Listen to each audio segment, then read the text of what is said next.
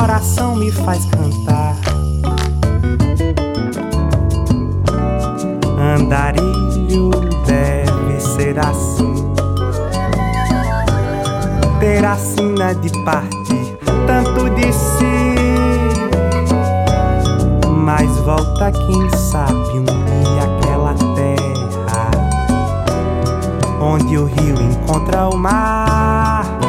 Diversidade a sua revista eletrônica de cultura. Eu sou André Tomazella e hoje na edição 20 do podcast você vai ouvir um bate-papo com o cantor e compositor cearense radicado no Rio de Janeiro, Lucas Bezerra. Lucas acaba de lançar o EP Transito, com quatro faixas disponível nas plataformas digitais de música. As canções seguem um fio narrativo que conecta a um saudoso passado e a um futuro repleto de possibilidades e versam desde as origens do artista até os caminhos e jornadas que o trouxeram até aqui. Além do single de lançamento Andarilho, o EP conta com alumínios de cristal, prece a Xangô e Transito, que dá nome ao disco. Nesta última surge o vocal potente de Juliana Linhares, da banda Pietá. Fruto de uma campanha de financiamento coletivo e gravado de forma remota, o EP traz uma sonoridade que mistura o aboio e o barulho das ondas, a poeira quente e a maresia. Explora o que há de belo e o que há de contraditório e principalmente o que há de potente em duas partes tão autoexplicativas do Brasil. Para atingir esse objetivo, o artista utilizou como referência a poesia de João Cabral de Melo Neto. Vamos conferir a música Transito, que dá nome ao EP.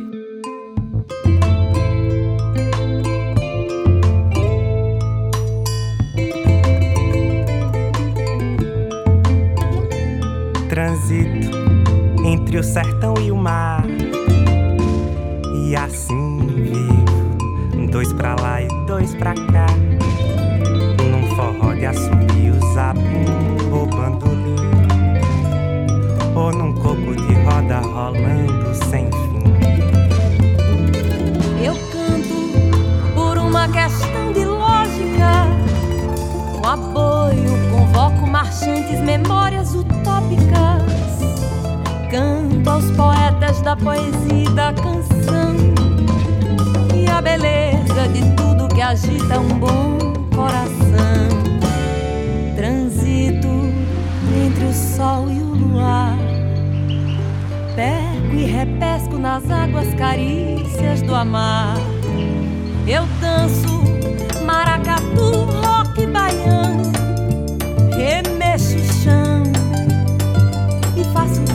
pé quebrado pra samba canção.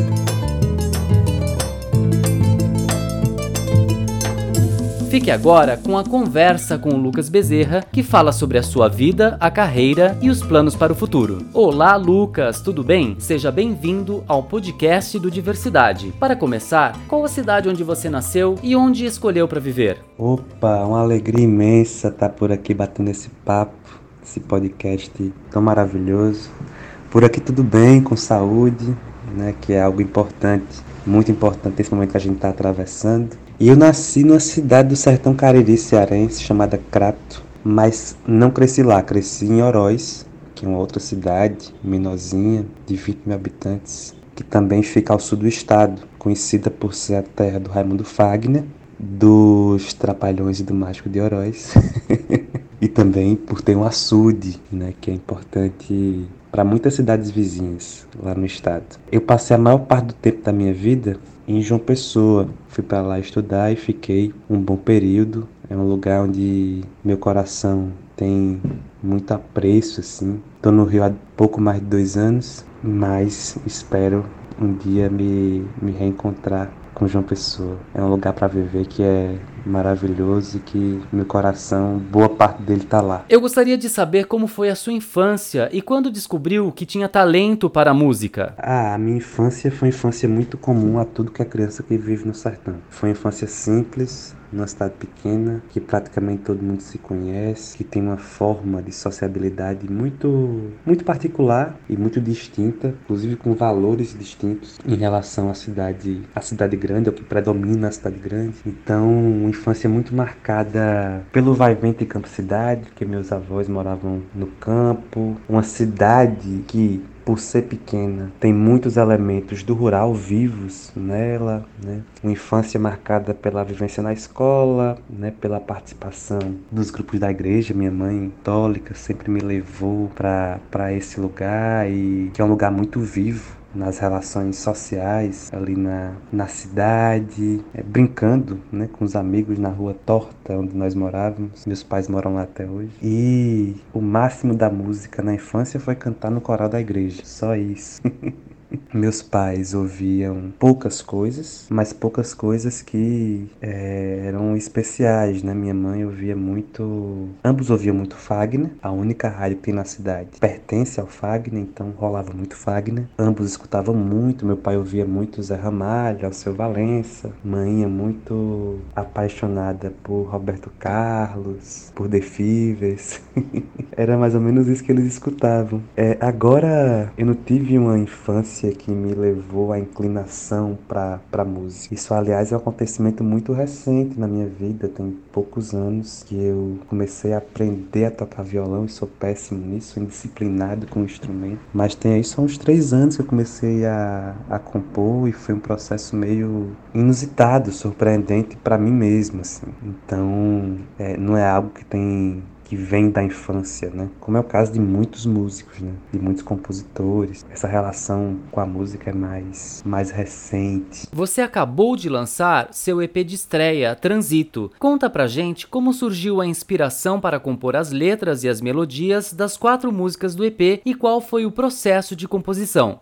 Transito. Na né? história é, é bacana do surgimento, né, da inspiração para o trabalho, porque quando eu cheguei no Rio de Janeiro, eu fui à procura de um professor de violão e acabei encontrando o Artus Fock, né, que se tornou meu parceiro, meu amigo, é o produtor do trabalho, foi quem lapidou esse EP. E daí que eu e Artus começou a compor e lançou uma música em maio de 2020, que foi Café. E café tem muita influência, né? Porque a arte estava mexendo muito com o computador lá no programa do Ableton. E estava instigado naquilo, queria produzir algo naquilo. O tempo passou, eu fui no fim de ano para Paraíba, para o Ceará né, visitar meus amigos e meus pais. E daí que foi uma viagem importante assim para mim, porque eu comecei a pensar nesse vai e vem entre o sertão e litoral.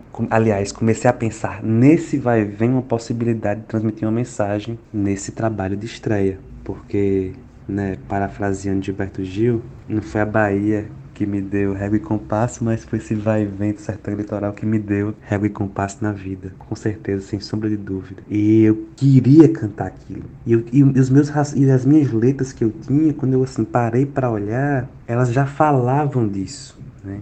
Então das quatro, eu tinha três prontas e só uma que eu, que eu fiz junto com o Arthur depois que a gente fechou a concepção do trabalho, que foi a faixa título, né? Transito. Então, é, mas pensando assim, né, cada uma das quatro faixas, né, como que foi o processo da composição, de letra, melodia. A primeira faixa do EP, Pressa Xangô, é uma parceria com Arthur Dantas, né, um grande amigo lá da, da Paraíba. Foi muito, né, numa tentativa, né, de de pedir né, um, um tempo melhor para a gente, para a humanidade, né? isso de abrir caminhos. Então foi, fiz um rascunho da letra, comecei a projetar a melodia e Arthur e eu começamos a conversar, a mudar é, algumas coisas tanto na letra quanto na melodia. Arthur tirou ali a harmonia e estava pronta a nossa prece simples, dois acordes, mas pela qual a gente tem muito, muito carinho. Uma canção que estimula a ter força, a ter esperança, né, em meio a tantos desânimos que a gente tem passado. A segunda, que é a faixa título, Transito, a parceria com Arte, fiz a letra e ele jogou adiante o restante da música. E daí que Transito é muito uma canção que apresenta as referências do trabalho, né? Tem muito essa tentativa de ser uma canção de apresentação A terceira música, Alumínio de Cristal, dedicada à minha mãe, né? Fiz a, aquela letra, aquela melodia. Lembro que um amigo executou para mim um violão uma vez, Túlio, e a gente foi descobrindo aquilo ali, foi, foi bonito. E Andarilho, que foi uma das primeiras canções que eu compus e que a gente lançou, né, como, como single em dezembro do ano passado, mas que também está no EP, que é uma canção que propõe a dançar aí os, os vai-vens da vida. A faixa Transito, que dá nome ao EP, traz a participação vocal de Juliana Linhares, que faz parte da banda Pietá. Como você conheceu a cantora e o quanto a participação dela transformou a sua música? Olha, ter contato com Juliana foi uma sorte gigante, uma alegria imensa, porque eu acho que ela, ela é uma grande né, da geração e tê-la junto é uma alegria enorme. Eu conheci o trabalho de Juliana através de Mari, minha companheira. A gente morava em João Pessoa. Mariana tinha vindo ao Rio e assistiu a um show do Petá. E chegou em João Pessoa assim, encantada, me mostrando vídeos no YouTube e falou: oh, Tu tem que conhecer isso aqui, escuta isso. E o canto de Juliana me arrebatou né, de primeira. Na primeira audição eu fiquei arrebatado para aquele canto. E daí cheguei no Rio, aí descobri Artos, né, que tem parceria com Juliana, são amigos. E daí que quando a gente estava ali definindo a concepção do EP, que a gente tinha a música de transito, a gente pensou que Juliana seria uma possibilidade incrível, maravilhosa, e ela generosamente topou participar. Foi lindo, e o brilho dela naquela música, eu sou completamente encantado. Viva Juliana! Como é a sonoridade de cada uma das músicas do EP? Você traz uma mistura de ritmos que aproximam o Brasil sertanejo do contemporâneo? Olha, a sonoridade, eu acho que a gente conseguiu chegar num lugar no EP que era o que nós queríamos no início queria muito que o EP tivesse uma sonoridade que ela correspondesse aos dois ambientes que são o fio condutor do trabalho, o sertão e o litoral. Então eu queria um trabalho que ele tivesse ao mesmo tempo o aboio sertanejo, a referência a isso, e o barulho das ondas, poeira quente e maresia. Essa era uma ideia que eu acho que a gente conseguiu imprimir na sonoridade. Né? Daí elas se particularizam né, em, em cada música. Né? Para essa Xangô tem ali um violão crescido né, pelos metais e pelas percussões transito, quase um suíte, né? Assim, faz uma, misturada e incorpora vários elementos rítmicos na música, mas sem tentar se perder também em meio a isso. Tem uma unidade ali do começo ao fim da música também. Alumínios de Cristal, né? Super uma canção violeira. muito isso, né? Muito é uma sonoridade que eu queria que minha mãe se identificasse naquela sonoridade. Então tem uma onda que me lembra muito minha mãe, né? De cantadores, né? Do sertão. Tem um pouco essa referência. E Andarilho e Jechazinho ali, com aquele agogô que Rafa Barros mandou lindo naquela música. É uma mistura de ritmos que, ah, não é aproxima o Brasil sertanejo do contemporâneo, né? O sertão ele é contemporâneo, ele é vivo, ele está aí. Ele não é uma coisa passado em relação ao contemporâneo, ele também se renova, ele inventa coisas novas, né? Mas tem uma sonoridade, digamos, né? a gente tentou fazer isso que combina elementos da tradição, né? da nossa música, com sonoridades, com influências que são mais recentes e são, portanto, contemporâneas. Você traz como referência a poesia de João Cabral de Melo Neto, por ser o poeta que mais expressa em sua obra esse reencontro do sertão com o litoral. De que maneira essas essas referências aparecem em suas músicas? João Cabral é uma referência privilegiada. Sou completamente encantado pelo trabalho poético dele. Esse poeta que não gostava de música, segundo ele mesmo.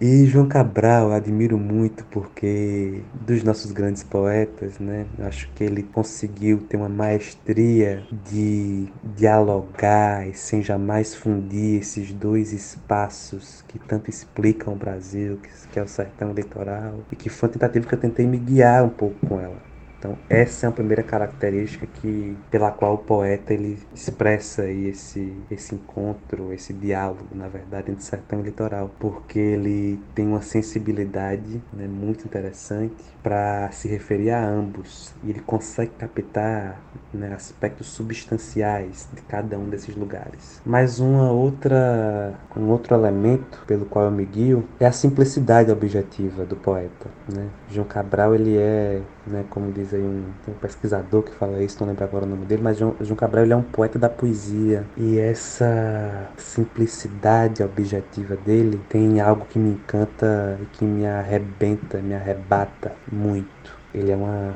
uma referência importante também pelo fato de admirar muito o trabalho de Cátia de França, que dialogou muito na música com o trabalho poético dele. Então, são elementos aí que justificam por que João Cabral. Conta pra gente quais são as suas influências e referências musicais. Ah, minhas referências, influências musicais estão muito mencionadas ali na faixa Transito, né? É quase um manifesto ali, é quase uma declaração, é uma declaração, né? Explicitamente, é isso. Então, muito do que me forma, muito do que me guia como compositor, é tá ali, né, naquela letra. Então, eu recebo influência de tudo aquilo, tento me orientar por tudo aquilo que é diverso, mas aparecem ali artistas do Nordeste brasileiro, mas é claro, né, que eu me referencio muito também e gosto muito de trabalhos que acontecem no mundo, no país inteiro, sem sombra de dúvida. Então, mas eu tenho muita referência, sim. Né? Para falar em referência, influência mais direta, muita referência no trabalho da Massafeira Livre, né? Então, do pessoal do Ceará, que, né, especialmente a partir dos anos 70 desenvolve um trabalho que é um patrimônio para a música brasileira. Artistas da Paraíba que são muito importantes em minha formação. Então, Cádia de França, né, de uma geração mais para trás, uma geração mais recente, Totonho para mim é um,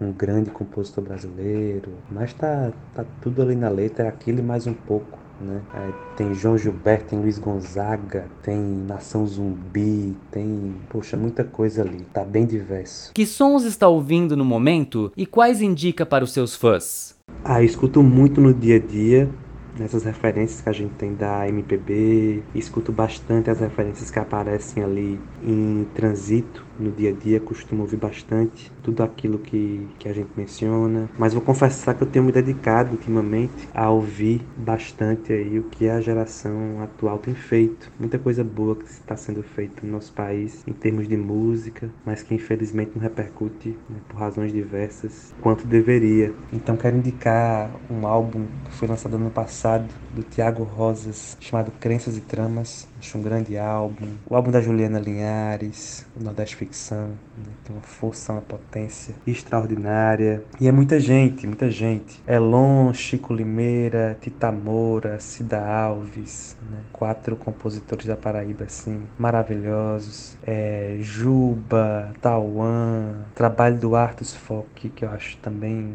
maravilhoso. Eu acho o Artus um grande compositor da geração, né? porque produziu o meu trabalho não, mas eu acho ele um compositor é, incrível. Toda aquela turma ali do, do Reverbo ali no, no Recife, né? O Juliano de Holanda, Martins, Marcelo Rangel. É muita coisa boa sendo, sendo feita, né? Muito trabalho potente, forte.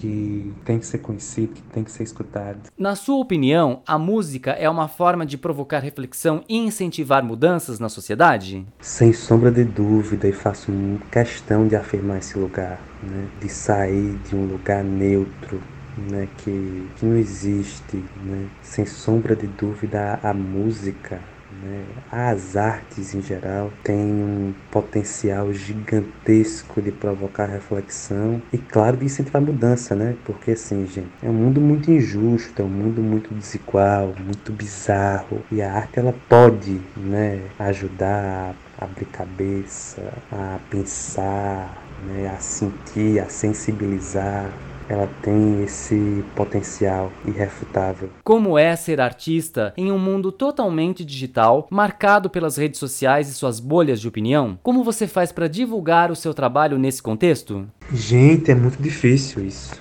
Para quem faz um trabalho na garra, no suor, na labuta, que se vira para conseguir produzir um, produzir um disco, para vender um show, qualquer coisa parecida, né? Para grande, grande, grande quantidade de artistas, imensa maioria, que não tá no alvo dos algoritmos, é, é muito difícil, assim, são muitas pressões também, né? Isso das redes sociais, das bolhas de opinião. E para divulgar o trabalho acaba que né, pesa muito no meu caso que estou começando, que estou dando os primeiros passos assim. Tá sendo um trabalho muito de formiguinha, sabe?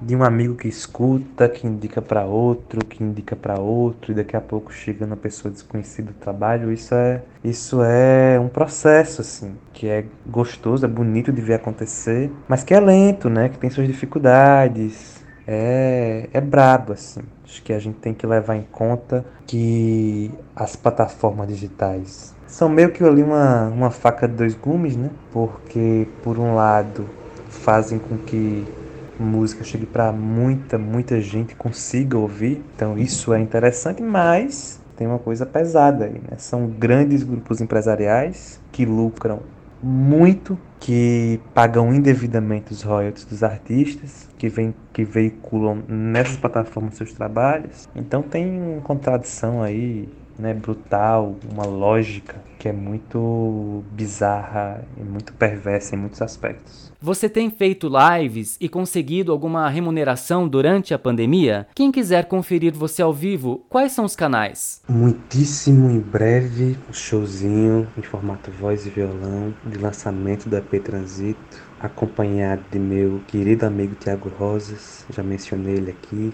Vai ser um show para tentar também uma remuneraçãozinha, né? Porque enfim, a gente tem dívidas para fazer o show, encontrar dívidas para fazer o show. E fiz lives mais de bate-papo, aconteceu uma, ali no lançamento, que a gente conversou sobre a produção musical do EP. Depois outras lives, teve uma com a página da Tropicália Viva, que foi muito bacana também. Então peço, né, aí que quem está escutando esse podcast fique atento lá no Instagram, no canal do YouTube, que as notícias sempre, sempre aparecem por lá. Quais são os seus projetos para o futuro? Poderia adiantar alguma novidade para os ouvintes do podcast? Eita gota, será que antecipo isso? Tem projeto sim, meio que tentando dar uma, por enquanto, né? Dar um intervalo que é importante, dar uma respirada, cuidar de demandas práticas da vida, mas sem querer de parar de fazer coisa. Tem um projeto aí na cartola já. Vou antecipar então. Enquanto amadureço próximas canções, eu vou estudar, eu vou estudar, eu vou aprender, eu vou bulir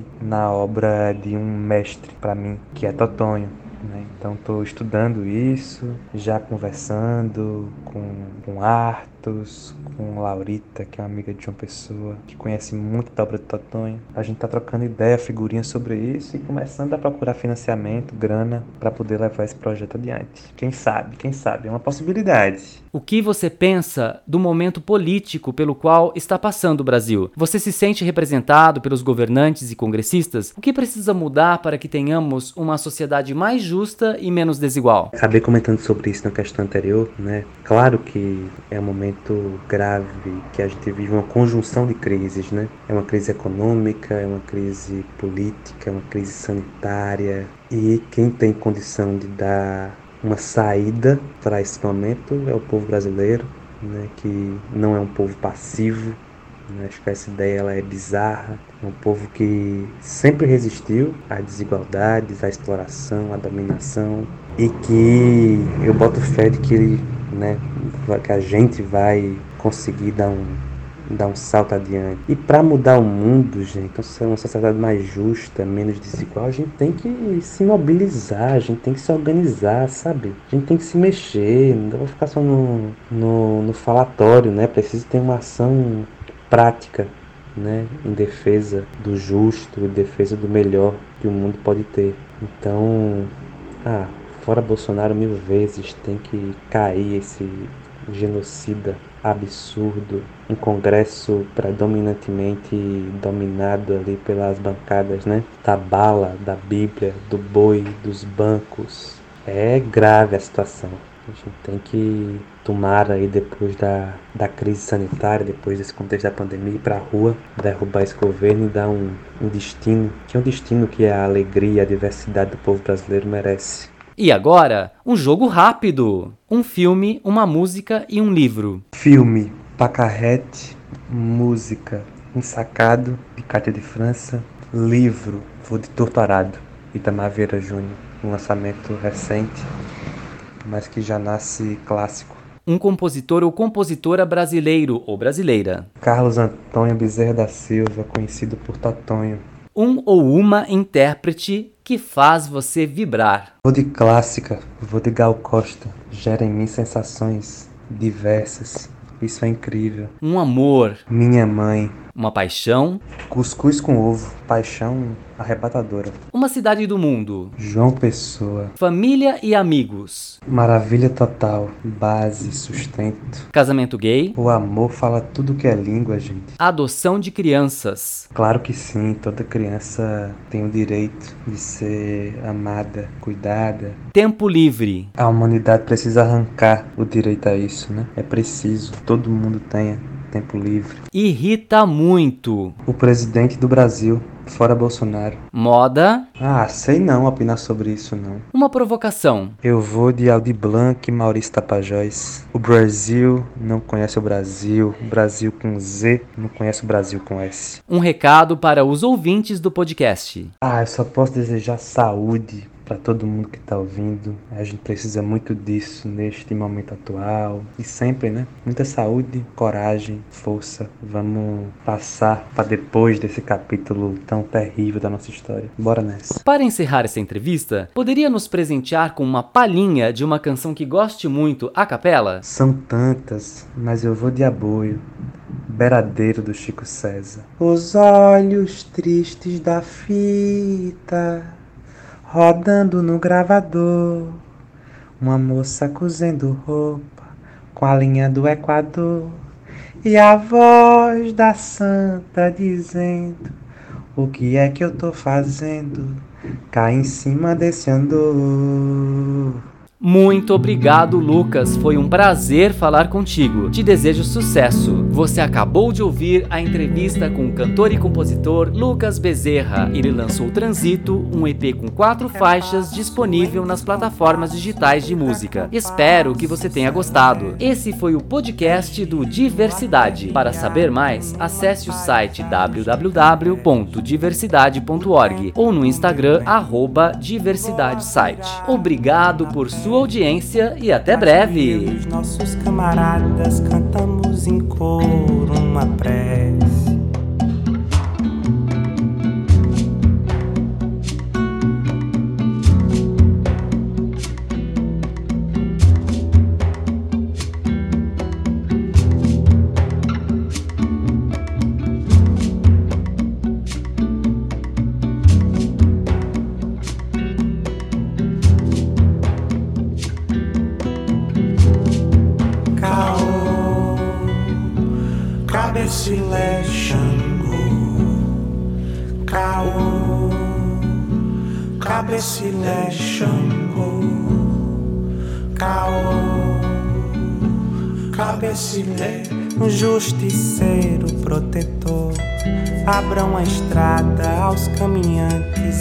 Marcha contra o horror.